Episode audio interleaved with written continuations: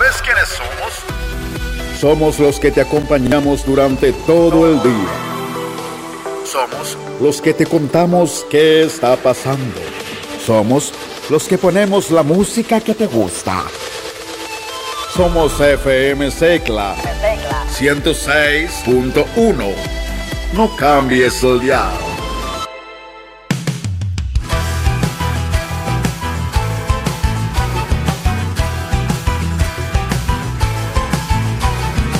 Cuando creías que habías escuchado todas las voces o creías que solo se podían escuchar algunas, a partir de ahora y durante 60 minutos, ni un día sin sol. Política, educación, salud, información general, accesibilidad, discapacidad, cultura, espectáculos y buena música. No te quedes ni un día sin sol. Hasta las 19. Conduce Juan Pablo Regalado.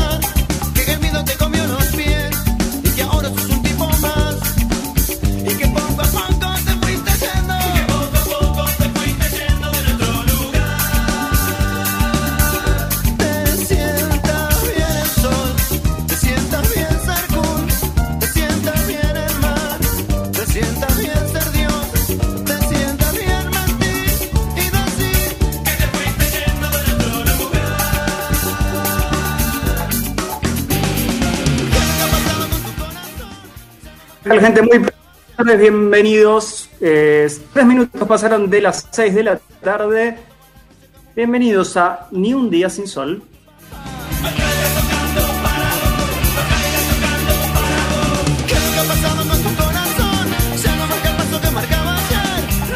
Y puesta en el aire, como todos los miércoles a las 6 de la tarde, nos acompaña Pablo en la producción de este programa, Federico Lorenzo, como siempre a distancia y también con las redes sociales. Mi nombre es Juan Pablo Regalado y nos encontramos con vos en el aire del 106.1 y a través de www.avellanedahoy.com.ar hasta las 7 de la tarde.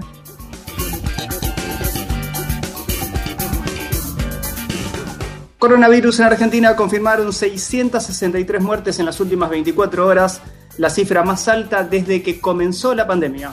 La última vez que se había registrado un número tan elevado de fallecidos fue el 29 de abril con 561. Además se informaron 24.079 nuevos contagios. Nosotros nos quedamos hasta las 6 de la tarde.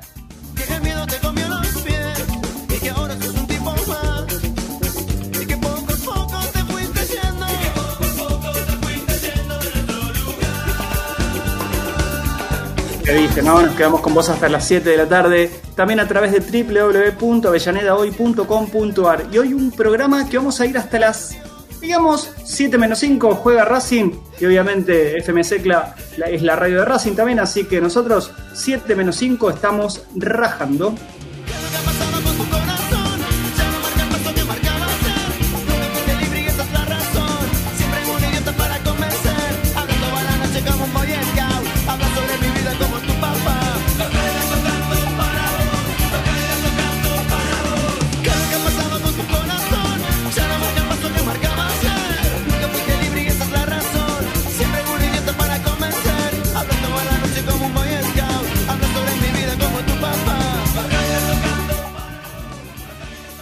Gente, recuerden que si se quieren comunicar con nosotros pueden hacerlo directamente a info.avellanedahoy.com.ar o a través de todas nuestras redes sociales. Ni bien terminamos el programa, nos buscas en Spotify como Avellaneda Hoy o como Ni un Día Sin Sol y estamos. Las notas de educación también nos encuentran en Universidades Hoy, también en Spotify.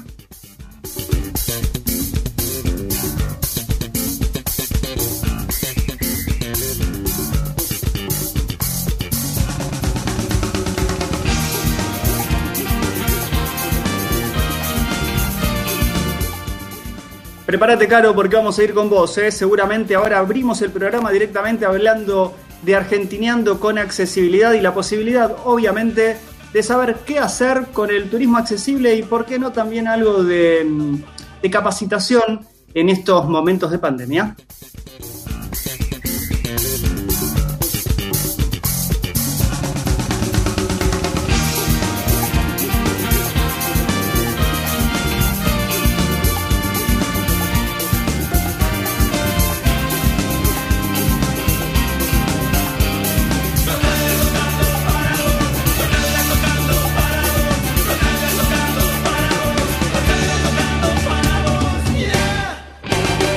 7 de la tarde nos quedamos.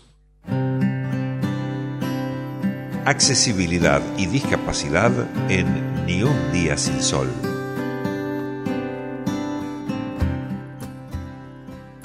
Siete minutos pasaron de las 6 de la tarde y ahora sí, Caro Mazoki de Argentineando con accesibilidad. Muy, pero muy buenas tardes. ¿Cómo estás? Buenas tardes, Juanpi, ¿todo bien vos?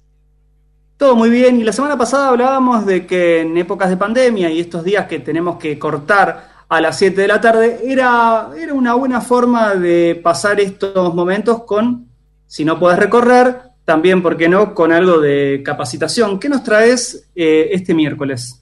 Mira, yo desde Argentineando eh, con accesibilidad, soy, eh, sobre todo en Instagram, soy embajadora del Instituto Ciudades del Futuro, que es un instituto, es un organismo formado por diferentes profesionales de diferentes áreas, cuya función es acompañar eh, a las comunidades locales en el diseño y en la implementación de tecnologías y modelos de gestión.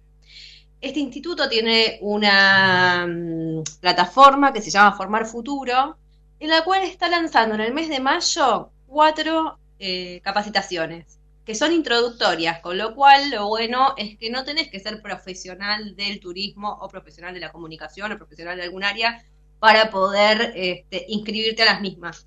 Y obviamente son virtuales porque la plataforma así lo requiere. O sea, la idea es que más allá de coronavirus o pandemia, sigan siendo capacitaciones virtuales. Entonces, eh, te paso a contar. Eh, por ahora hay cuatro.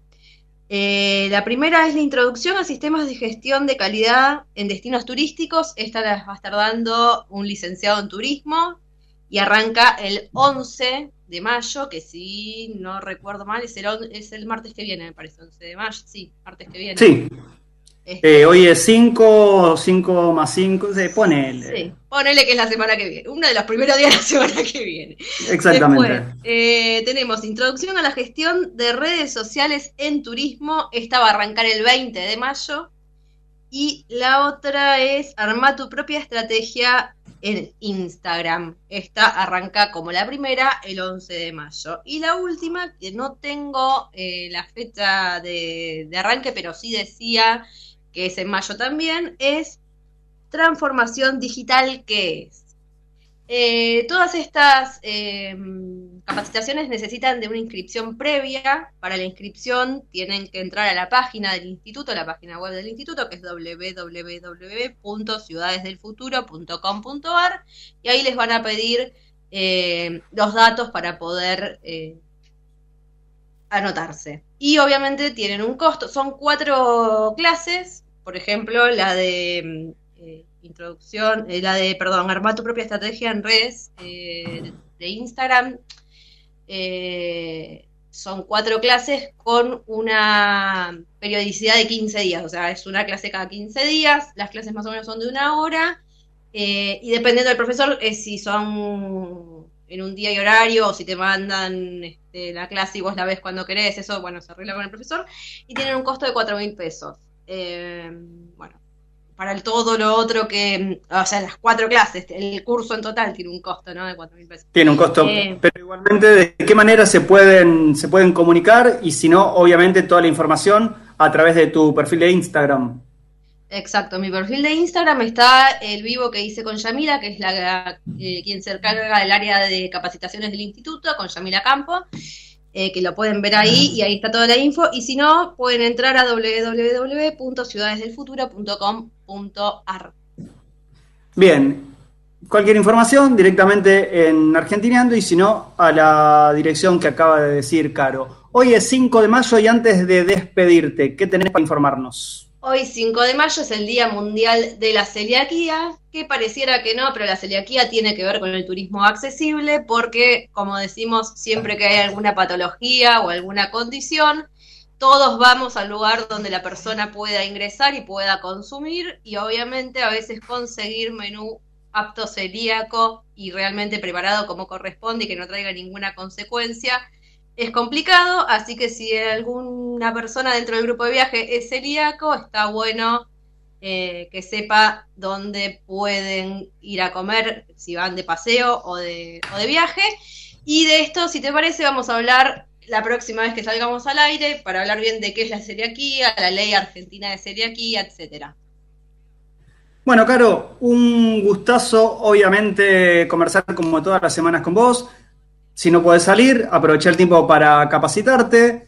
Saludamos a todos los celíacos de Argentina y del mundo porque es el Día Mundial de la Celiaquía. Habría que, no, recuerdo por qué era el Día Mundial, pero habrá sido por algo realmente importante para que se celebre directamente en todo el mundo. Así que, y la semana que viene hablaremos un poquito de turismo accesible, pero también, ¿por qué no sin gluten, sin TAC, gluten free y de todas las maneras había y por haber que le pueden decir a los celíacos? ¿Te parece? Dale, te mando un beso. Un beso semana. grande. Caro Mazoki, gracias por este contacto como siempre y por estar ahí dando vueltas siempre por Argentineando con accesibilidad. No se olviden, toda la semana lo la encuentran a ella ahí. 13 minutos pasaron de las 6 de la tarde y nosotros nos quedamos en vivo en el aire del 106.1 en www.avellanedahoy.com.ar y en todas las aplicaciones en donde si tienen la posibilidad de buscarnos, nos encuentran, nos escuchan y en un ratito nada más también cada una de las notas cortaditas en Spotify. En Ni un día sin sol, la cultura y los espectáculos.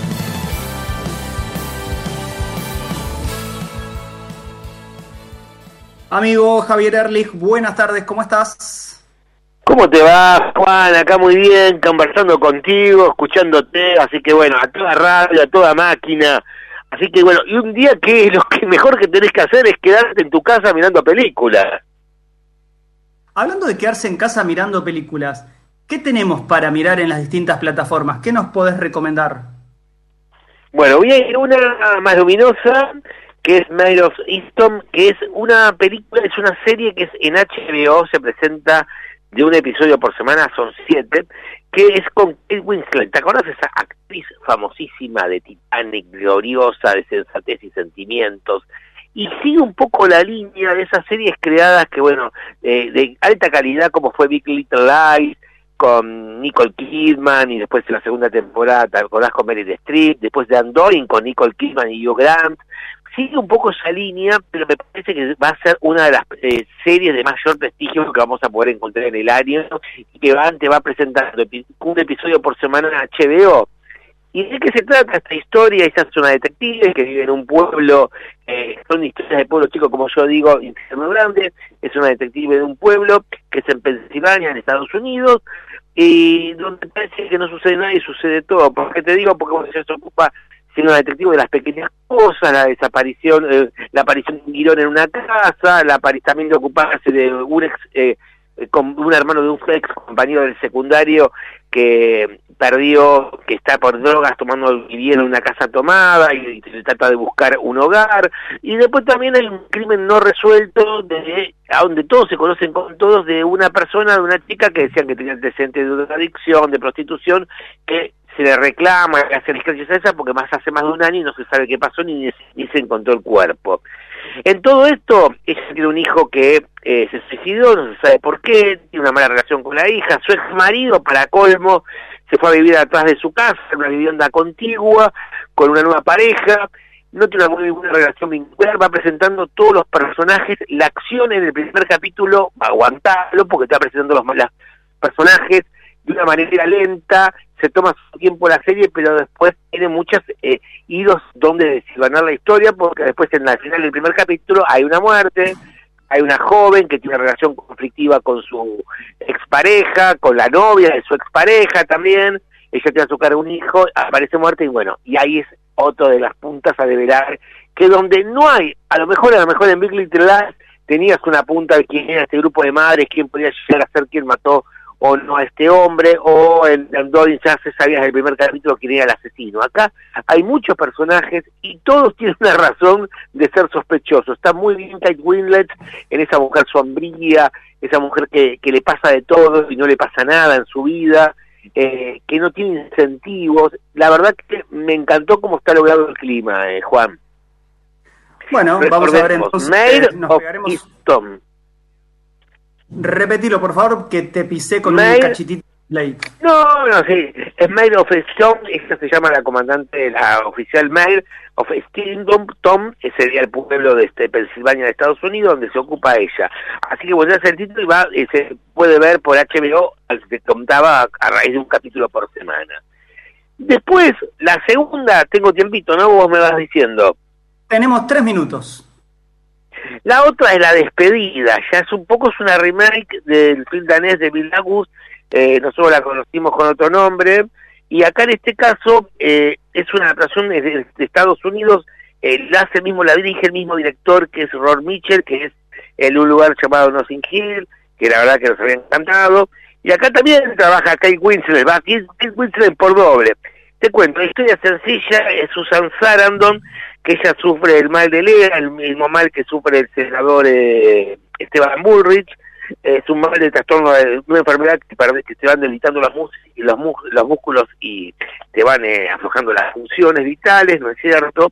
No hay curas, sí hay paliativos para ayudar y ella decide que en su momento más eh, mal, ella quiere estar, eh, quieren que, ten- que quiere matarse a través de una muerte asistida, sería, a través de la eutanasia, puedes decir pero mientras ella esté consciente que su marido la pueda ayudar. Así que es un bien controversial, entonces decide invitar a su, herma- a su hermana, y a sus dos hermanas, decide invitar a, también a su yerno, junto con, y con su marido, que es Sam Neill, que es el que le va a ayudar a concretar el acto final.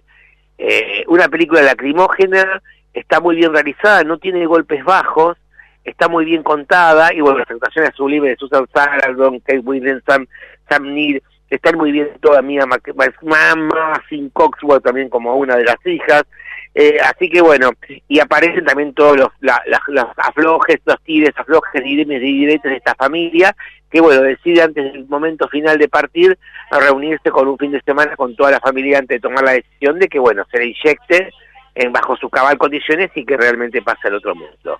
Es una película que va a quedar también, la verdad, para poder discutir y se puede ver por Cinemark Hoyts, eh, Hoyts Online, en forma online se estrenó.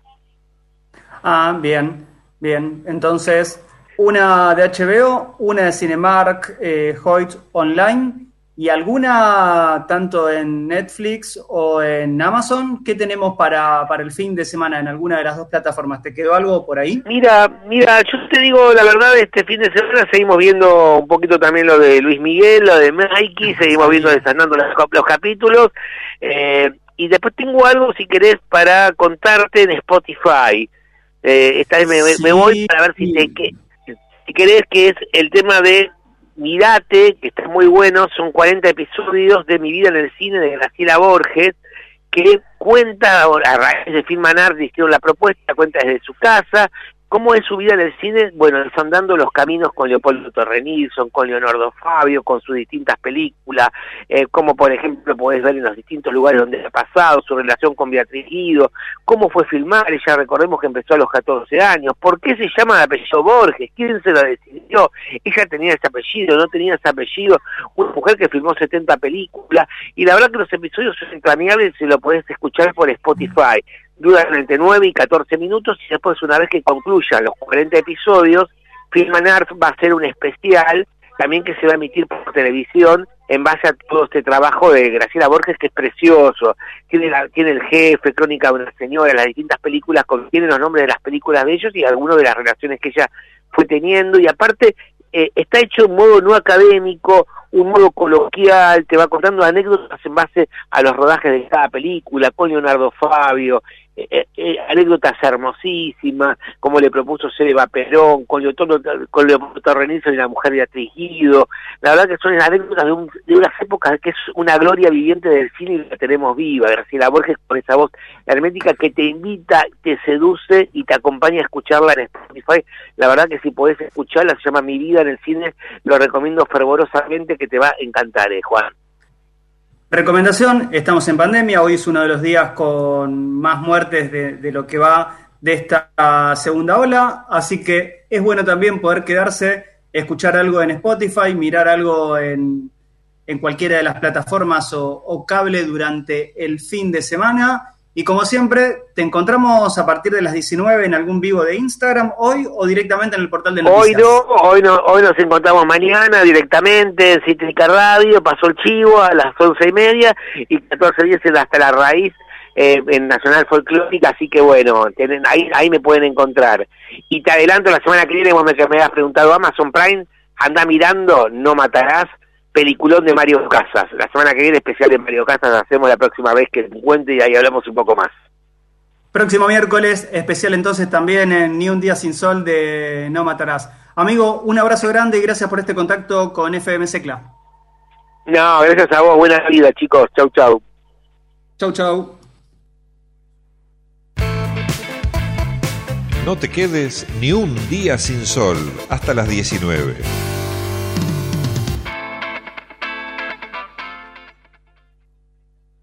Y recién hablábamos de la cantidad de fallecidos que habían, que, confirmaron en el marco de esta pandemia de coronavirus. Y también para hablar un poco de cómo estaba la situación de los hospitales en la provincia de Buenos Aires y puntualmente en lo que a nosotros nos interesa en esta tercera sección electoral, nos interesaba hablar con el doctor Aníbal Aristizábal de SICOP. Doctor Aristizábal, buenas tardes. Juan Pablo Regalado lo saluda. ¿Cómo le va? Hola Juan Pablo, ¿cómo estás? Eh, gracias por llamar. ¿Me escuchan bien? Te escuchamos muy bien, te voy a tutear porque ya te, te encontré con un tono con un tono joven y dije, se me hace muy difícil tratar a la gente de usted, así que Meta nomás, dale, no hay problema. Sí, cómo no. le meto. ¿Cómo, ¿Cómo está la provincia? ¿Cómo están los hospitales provinciales en estos momentos? Mira, eh, a decir verdad, estamos, estamos muy en el límite desde, desde este, bueno, desde el comienzo de esta segunda ola. Hemos estado peor en las semanas anteriores, con una demanda espontánea con muchos pacientes eh, sospechosos de COVID, con las salas de COVID de cuidados mínimos, este, la verdad que llenísimas, y con las terapias intensivas también llenas. Y eh, después de las medidas que ha tomado el gobierno, la realidad es que los consultorios de demanda espontánea y las salas de cuidados mínimos han sentido una suerte de alivio, pero que todavía no se puede ver en, las unidades cerradas, en las unidades de cuidados críticos. Las terapias intensivas siguen llenas en los hospitales y en los sanatorios de la provincia de Buenos Aires, de la ciudad autónoma, aunque sí se ve por ahí una descompresión a nivel de estos sectores que te mencioné, que de alguna manera es auspicioso lo que pasa, pero al mismo tiempo, viendo los números de, de- de fatalidades que estamos teniendo y la cantidad de casos que estamos manejando, eh, bueno, nosotros desde SICOP sostenemos que necesitamos endurecer las medidas a la par de, eh, digamos, tratar de fortalecer un poco más de lo que ya se hizo al sistema de salud, ¿verdad? Con más nombramientos, este, y bueno, y fundamental con mejores salarios, porque la verdad es que el recurso humano en este momento, como decimos nosotros, es el cuello de botella, ¿no? Justo te iba a hacer dos preguntas. Una, por ejemplo, ¿a qué se debe o qué creen que a qué se debe este crecimiento de fallecidos, pero baja de cantidad de, de casos? Y, bueno, ¿cuál es el porcentaje de, de profesionales que estaría faltando en estos momentos el sistema, ¿no? No solamente médicos, sino enfermeros, obviamente, y, y personal Totalmente. dentro de los hospitales. Claro. Mira, respondiendo a la primera pregunta, eh, a mí me parece que lo que tiene que ver con, con- con este nivel de, de mortalidad es la saturación justamente de las terapias intensivas eh, y que se estén atendiendo pacientes este, de, que requieren unidades de cuidados críticos en, en unidades que son no, no serían las ideales para, para brindarles esa atención, ya sea shock room o, eh, bueno, nada, salas de terapia intermedia.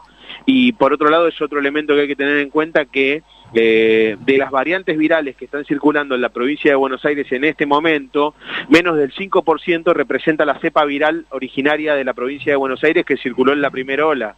Tenemos un 30% de Manaos, de la cepa brasilera, un 30% de la cepa del Reino Unido y una tercer cepa que es la cepa andina que ha estado en Chile y en Perú, que todavía la realidad es que el impacto negativo que puede llegar a tener esta cepa es desconocida, pero lo que sí podemos decir es que las cepas que están circulando hoy en la provincia de Buenos Aires, en particular en el Gran La Plata y en la ciudad de La Plata, no tienen nada que ver con las que circularon en, en la primera ola.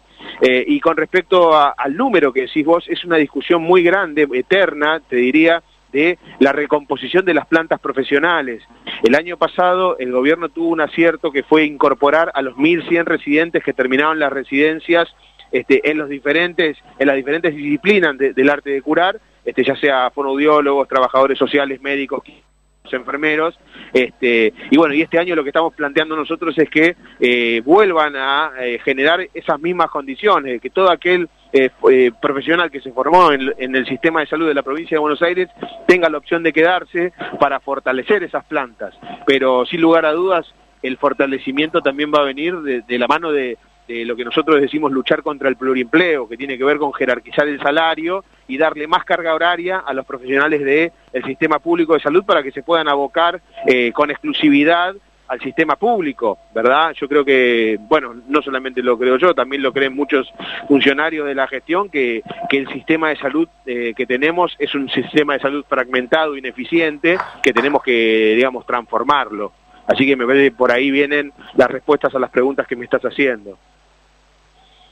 Más que agradecido con esa, con esa información. Y si tuvieses que decir, o en base a, a datos, no obviamente, no, no, no opinión, dentro de lo que es la tercera, esta tercera región o el conurbano muy pegadito a la ciudad de, de Buenos Aires, ¿cuál es el municipio que está más complicado? Lanús, Avellaneda, Lomas, Quilmes, o quizás hasta me decís, porque Gran Plata es mucho, está mucho más complicado que, que toda En esta este, zona.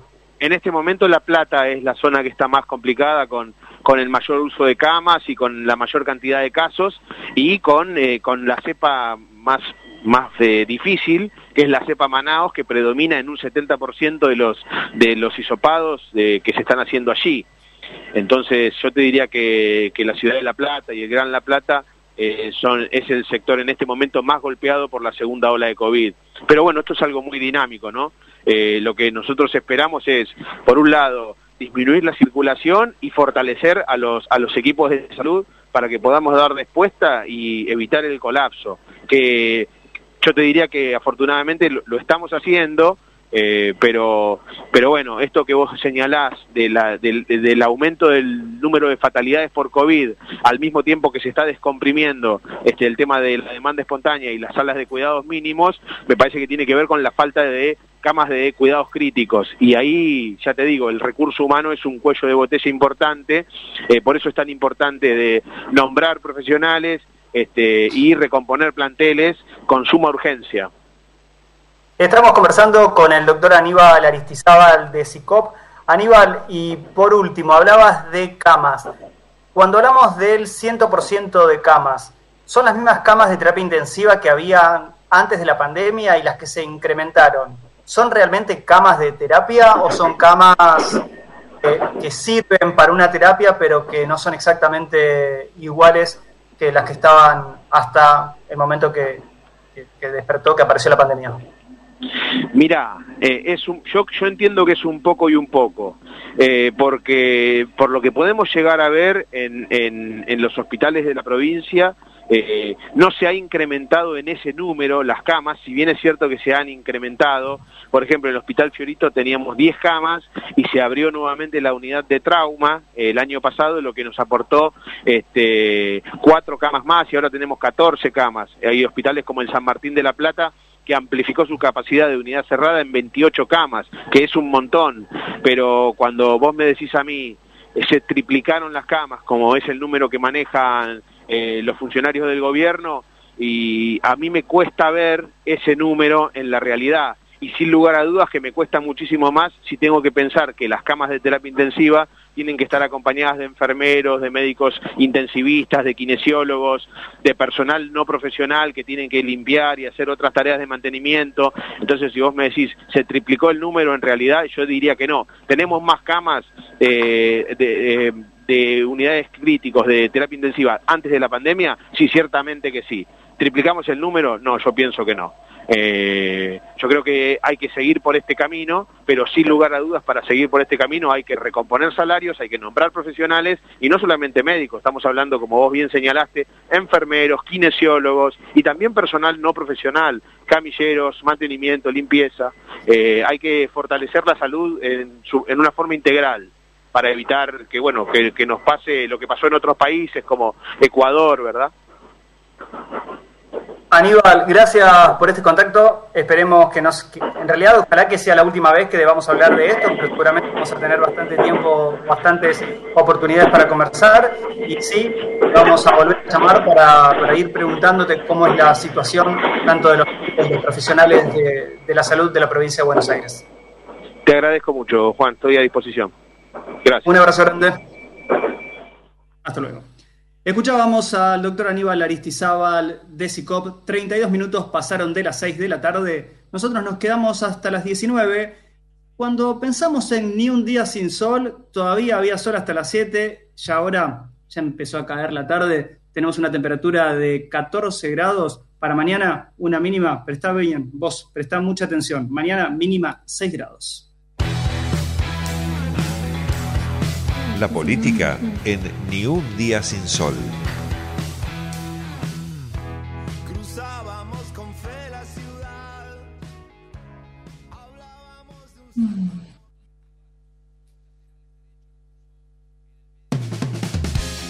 De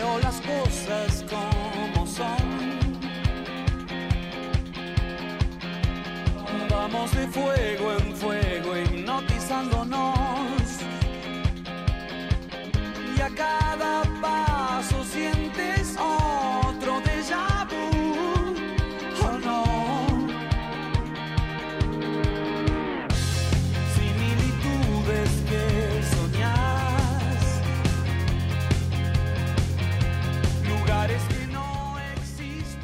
33 pasaron de las 6 de la tarde y estuvimos hablando de accesibilidad, también de espectáculos, recién de lo que pasaba a nivel salud en la provincia de Buenos Aires. Y ahora teníamos intenciones o queríamos saber qué era lo que se hace en Avellaneda también por parte del Consejo Deliberante. Y por eso nos interesaba conversar con Maximiliano Galucci, él es concejal de Juntos por el Cambio de Avellaneda, que plantea también trabajar y generar distintos proyectos para beneficiar, si el término es el correcto, a los comerciantes, ya que son algunos también de los más afectados eh, en este contexto. Maxi, buenas tardes. Juan Pablo Regalado te saluda. Gracias por este contacto con Avellaneda hoy también y con FMC Club.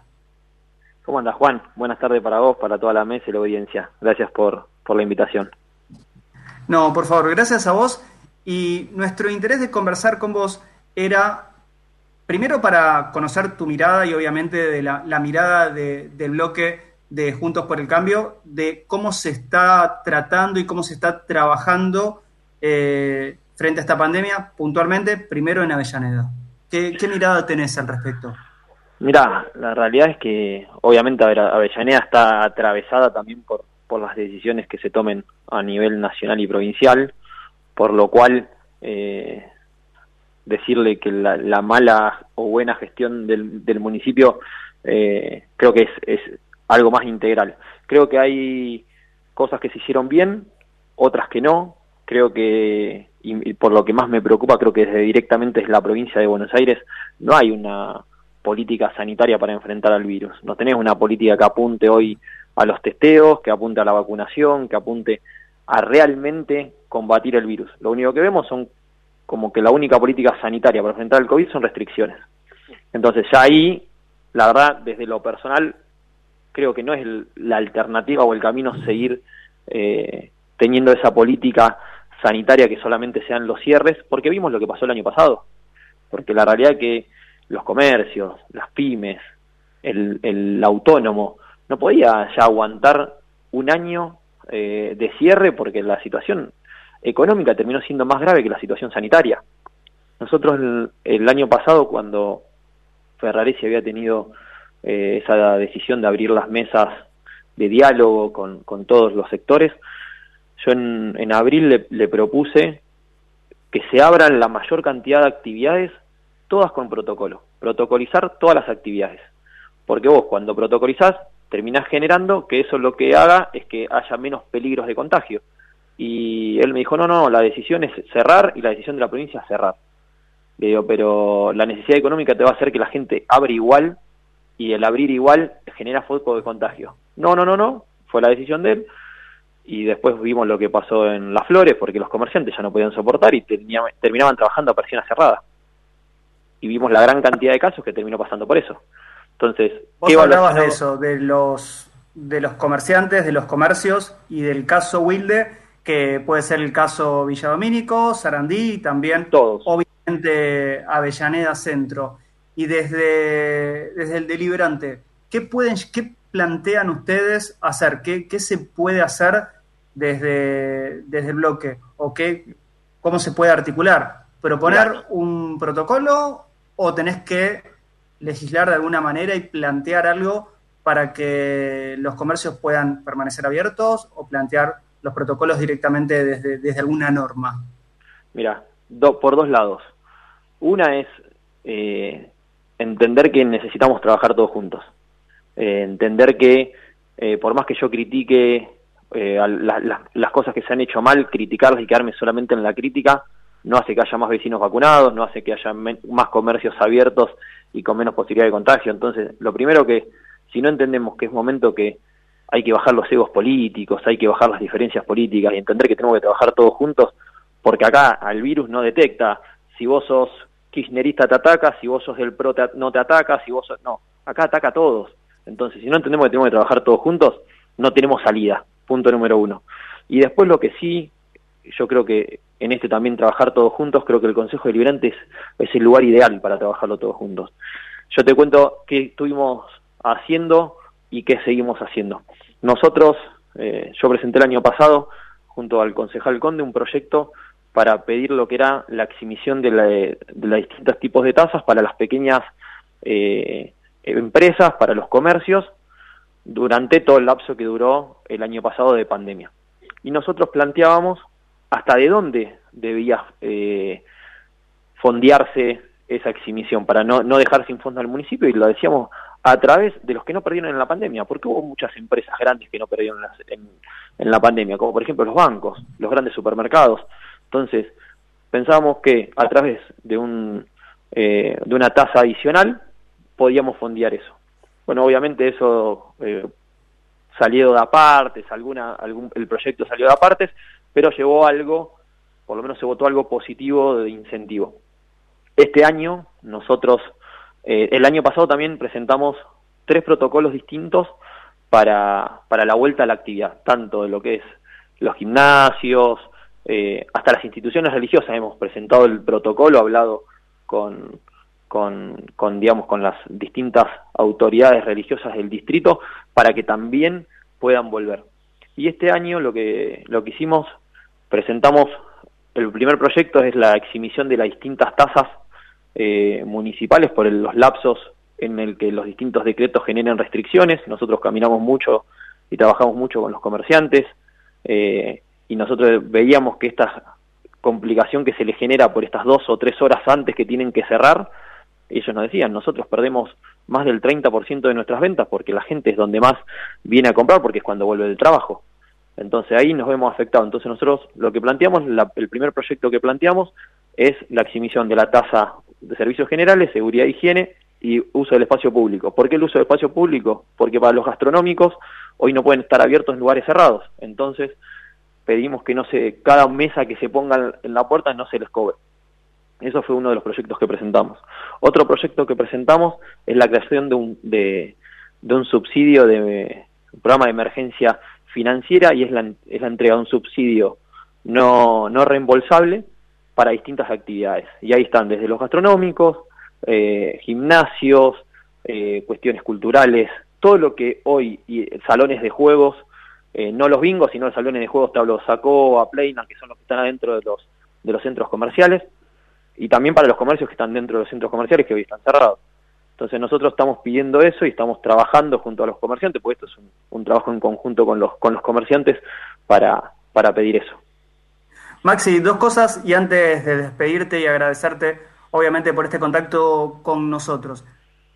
Con respecto al primer proyecto donde se planteaban que no se le cobre a los comercios o a los restaurantes cada mesa que está en la vereda, ¿se aprobó y se está implementando? ¿Era la No. primera y la segunda? No. No, hoy, no- a ver, No. nosotros estamos pidiendo que se trate con urgencia los dos proyectos porque consideramos que son fundamentales, porque hoy, hoy necesitamos ayudar a los comerciantes. O sea, cuando vos hoy decías los beneficios, hoy en realidad más que un beneficio es una ayuda, es decir, eh, Sí. vienen, son el sector privado, digamos, las pymes y los comercios son los que emplean el 80% eh, de los, generan los, el 80% de los puestos de trabajo. Y nosotros tenemos que cuidarlos, es nuestra obligación cuidar al comerciante, cuidar a, a la pyme. Entonces tenemos que cuidarla de esta manera. Y, y creo que es necesario que salgan estos proyectos, son fundamentales. Y esto no tiene partido político. Esto tiene, nosotros lo planteamos el otro día, nosotros no buscamos quién se lleve la medalla. Nosotros necesitamos que el comerciante tenga más oxígeno para poder seguir trabajando, que la pyme tenga más oxígeno para seguir trabajando, no importa quién se lleva el mérito. Si quieren salir como una posición del Ejecutivo, que salga como una posición ejecutivo y lo vamos a votar con las dos manos y lo vamos a aplaudir también. Pero es fundamental. Maximiliano Galucci, concejal del bloque de Juntos por el Cambio de Avellaneda, gracias por este contacto con nosotros y gracias por estar ahí siempre presente, atento a las noticias también que van, se van generando desde www.avellanedahoy.com.ar y por ahí seguramente también en unos días vas a encontrar tu, esta nota colgada. Te mando un abrazo Soy, grande y soy un gran seguidor del medio, así que le- les agradezco eh, a ustedes por la entrevista, así que muchas gracias por, por, por la entrevista y a disposición para lo que necesiten porque son un gran medio. Muchas gracias, un abrazo grande. Abrazo grande, Juan. Hasta luego. 43 pasaron de las 6 de la tarde.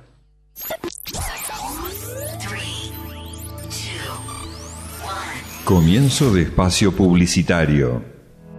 Vení a la UNDAB. La Universidad Nacional de Avellaneda ofrece carreras con títulos de grado y tecnicaturas de ágil salida laboral. La UNDAB ofrece también carreras de educación a distancia y una amplia propuesta de cursos de posgrados, maestrías y especializaciones.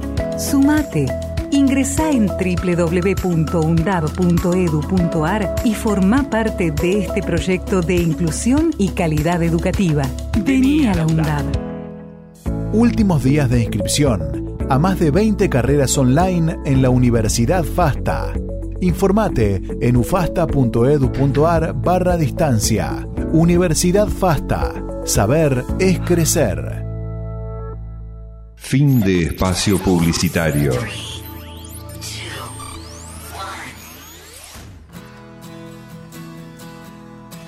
La educación, ni un día sin sol.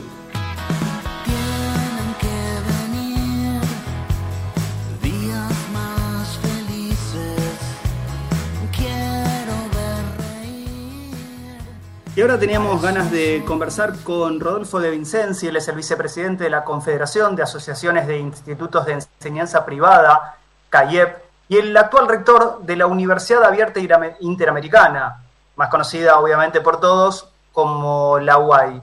Y era bueno poder conversar justo hoy después de todo lo que fue sucediendo con la Corte Suprema y la educación en la ciudad autónoma de Buenos Aires y podríamos teníamos intenciones de escuchar primero qué pasaba en las universidades, pero también en todos los institutos privados o de enseñanza privada de, de la República Argentina. Rodolfo, buenas tardes. Juan Pablo Regalado te saluda. Gracias por este contacto con nosotros y gracias por esperar unos minutos mientras terminábamos la, la conversación anterior. ¿Qué tal, Juan Pablo? Buenas tardes a vos y a toda tu audiencia. Bueno, muchas gracias. Y cuando planteábamos hablar con vos, no sabíamos lo que iba a suceder realmente con la Corte Suprema y, la Ciudad Autónoma de Buenos Aires, pero tomamos lo que estuvo sucediendo y la resolución para preguntarte cómo lo ven ustedes desde, desde la Asociación de Institutos de Enseñanza Privadas esta resolución de, de la Corte Suprema. ¿Era esperable? ¿No era esperable? ¿Y qué sucede con, con cada uno de esos institutos? Mira, eh, nosotros creemos que la pandemia eh, obligó a nuestros gobernantes, a los ministros de educación, a las escuelas y a todas las familias a, a con, eh, escenarios dinámicos, complejos, inestables y altamente demandantes. Y, y es muy difícil dictar normativas que atiendan todas las visiones, pero sí creemos que un principio general para pensar esa normativa es que resulten flexibles para adaptarse a la diversidad de contextos y situaciones, ¿no? Obviamente sin perder el foco en, su efectividad. Y, y, y, ese principio de una, de una mínima unidad geográfica epidemiológica que se planteó parece muy razonable y aparte está recomendado por todos los epidemiólogos. Sin embargo, vemos que no siempre ello significa que no hubieran matices en las dinámicas sociales, inclusive al interior de esa mínima, unidad geográfica. A ver, para ser más claro, por ejemplo, en la ciudad autónoma de Buenos Aires y en los distintos partidos del conurbano que integran la unidad geográfica AMBA, se verifican matices y creemos que quienes mejor comprenden y expresan esos matices son las autoridades más próximas a los ciudadanos dentro del territorio, es decir, los intendentes de esos partidos y el jefe de gobierno de la ciudad de Buenos Aires. Y siento que las decisiones que se toman lo que procuran es impactar sobre los comportamientos sociales, porque es claro que la escuela no contagia, en eso hay un, unanimidad respecto de que la, los protocolos funcionan bien en las escuelas, sino que lo que se busca cambiar son los comportamientos sociales vinculados a la circulación con fines sanitarios. Lo que creemos es que son ellos, o sea, los que están más cerca del territorio, quienes están en mejores condiciones para comprender y planificar ese cambio de dinámica. Presumir que porque los chicos no estén en las escuelas van a estar eh, encerrados en las casas, eh, nos parece que no, hay evidencias que nos permitan pensar eso, o sea, no van a circular, más existiendo una circulación libre de 6 a 20 horas, nos parece que no hay evidencia que ah, permita eh, presumir eso. Mientras que sí hay evidencias de que la escuela segura eh, es donde mayor seguridad hay respecto de cualquier otra alternativa de circulación donde van a vivir o sin protocolos o con protocolos que no han dado cuenta del nivel de efectividad que tiene la escuela. ¿no? Entonces, creemos que el lugar más seguro es la escuela y todos, en, esto me parece que hay unanimidad en el Consejo Federal, en el Gobierno Nacional o de cualquier jurisdicción de tratar de preservar la presencialidad, generar una falsa dicotomía entre dos bienes públicos que, eh, eh, como puede ser la salud o como eh, lo es también la educación, no, tiene mucho sentido poner en tensión cosas que tal vez se puedan destensar con mayor diálogo, eh, con, con, una política donde, donde se, se, se, se, se aproveche, digamos, esa visión de lo sanitario que eh, el gobierno nacional eh, tiene una mejor condición para visualizar y esa visión de lo que ocurre al interior de cada uno de los territorios, de esto que llamo las dinámicas sociales o la planificación de la educación, que, que, que tienen eh, una mayor cercanía con la realidad eh, el que está más cerca del territorio, ¿no? la autoridad que está más cerca del territorio. Hablan de que toda actividad protocolizada es la que no contagia y por eso si en la educación las actividades están protocolizadas, no debiera haber ningún tipo de contagio. ¿Y qué pasa en la universidad? Porque si no contagian los estudiantes primarios, secundarios, ¿contagia el, ¿se contagia en las universidades también con protocolo? Mira, entendería que deberían funcionar eh, bastante parecido a, a, a como eh, ocurren en las escuelas. Sin embargo, ahí las universidades que son autónomas en su mayoría no han, eh, a ver, cualquier presencialidad va a ser en burbujas y eso implica una complejidad de logística muy grande, eh, que cuando, en el caso de la escuela, donde los resultados de aprendizaje está, a ver, ¿para qué educa la, la, la educación general? Educa fundamentalmente para la vida social y, la, y para la vida ciudadana. Y, y en eso, inclusive por las etapas evolutivas que los niños tienen en la escuela, hace que los resultados de aprendizaje puedan ser garantizados en- desde la presencialidad con mucha más virtuosidad que desde la virtualidad. Porque inclusive el niño, cuanto más chico, menos preparado está para llevar adelante el medio virtual, aunque tenga todos los medios, porque no es autónomo.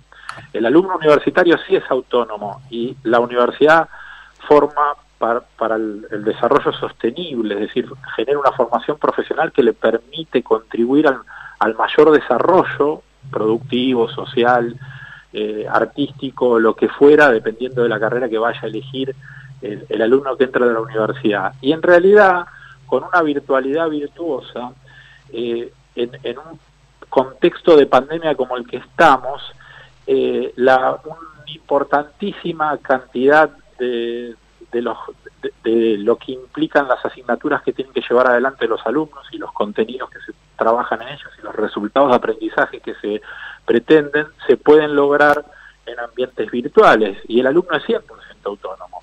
Entonces, eh, existen algunos que no, por ejemplo, los ciclos clínicos de las carreras de salud, por decir algo, o las actividades prácticas de una carrera de educación física, por decir algo. Pero eh, lo que generalmente focaliza la universidad en los lugares donde la pandemia en realidad se presenta con, con, mayor nivel de contagio, trata de, de que la virtualidad eh, sea la regla y donde no haya alternativa más que con la presencialidad, en esos casos es donde habilita la presencialidad.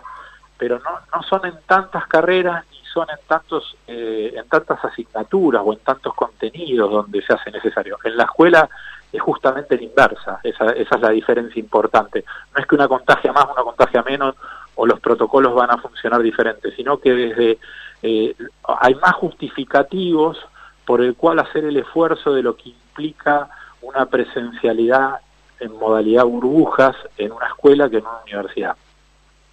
Una más antes de finalizar y agradecerte, estamos conversando con Rodolfo de Vincenzi, él también es el rector de la UAI y puntualmente en la UAI en este año, si evaluamos el último año de pandemia sería el 2020, ¿hubo más inscriptos en todas las carreras? Y también, eh, con respecto a la deserción, ¿se mantuvo la deserción habitual o también capitalizando la pandemia, muchos estudiantes decidieron y eligieron quedarse en cada una de esas carreras? Mira, la UAI antes de que viniera la pandemia había aprobado un plan estratégico a seis años que buscaba evolucionar en su modelo de gobernanza y en su modelo educativo. El modelo de gobernanza buscábamos migrar de un modelo más clásico burocrático hacia un modelo de gobernanza más emprendedor, con trabajo por objetivos, eh, trabajo colaborativo y en red. Y en lo que hace al modelo educativo, eh, buscábamos un modelo más centrado en el aprendizaje que en la enseñanza, donde lo que nos ocupara y preocupara sean más los resultados de aprendizaje y también se pensara la educación en una eh, modalidad híbrida. Entonces, como estábamos preparados para ello, aunque no universalizados en ello, la pandemia no, nos sorprendió como a todos, pero con una estructura eh, bien, una base bien montada como para poder generar un desarrollo de virtualidad. No fue inmediato, obviamente, porque la UAI es muy grande, tiene 22.000 alumnos y tiene unos 3.000 docentes y eh, no es no todos los docentes ni todos los alumnos estaban preparados para para la virtualidad. Es más, muchos estaban inscritos o dictando clases en presencialidad. Entonces, como en todo, primero se generó una virtualidad de emergencia, pero después de un año ya se ha consolidado un modelo que funciona este, y que lo que permitió es acelerar el proceso de lo que nos proponía el plan estratégico al que me refería antes. O sea que la UAI, puedo decir a esta altura, que tiene una virtualidad muy virtuosa. Todo este prólogo que hago explica el porqué, del, del, de ahí te respondo la pregunta, hemos tenido sí. crecimiento de matrícula y no hemos tenido mayores tasas de deserción, excepto por el inicio del periodo de pandemia.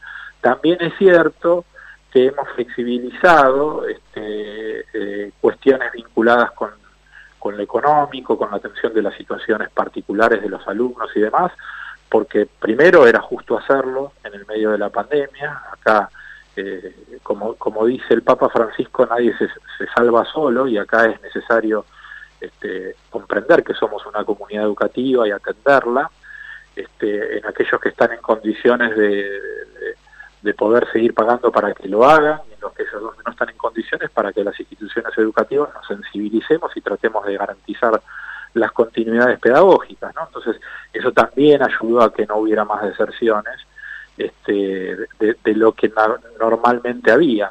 Este, tal vez sí, eh, Rodolfo, en tengo, tengo que cortarte que viene el partido de, de Racing en. Avellaneda, la radio lo transmite y yo debo sí o sí eh, dejar de conversar con vos, pero agradecerte y comprometerte a tener un nuevo diálogo porque nos interesa mucho hablar de educación y puntualmente también en nuestro portal de noticias Universidades Hoy. Te pido mil, pero mil disculpas. Por supuesto, eh, voy a estar encantado de, de- de conversar en otra oportunidad y te mando saludos a vos y a toda la audiencia. Un abrazo grande, Rodolfo de Vincenzi, rector de la UAI y también de, de- de la Asociación de Institutos de Enseñanza Privada, CAIEP. Gente, nos reencontramos la próxima. Gracias por acompañarnos. Chau.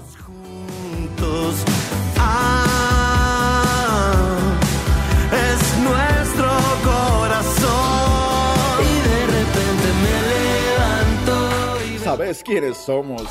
¿Sabes quiénes somos? Somos los que